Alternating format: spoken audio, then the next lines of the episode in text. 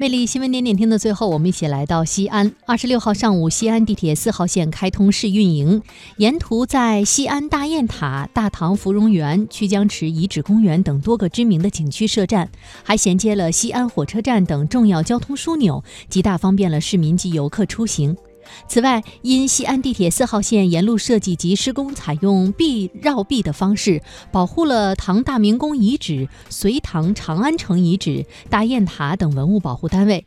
建设单位还将沿线站点与所在地历史文化融合，精心绘制了汉风异彩、追梦飞天、芙蓉赏灯等一批富有中国传统文化风格的地铁文化墙，做到了一站一景。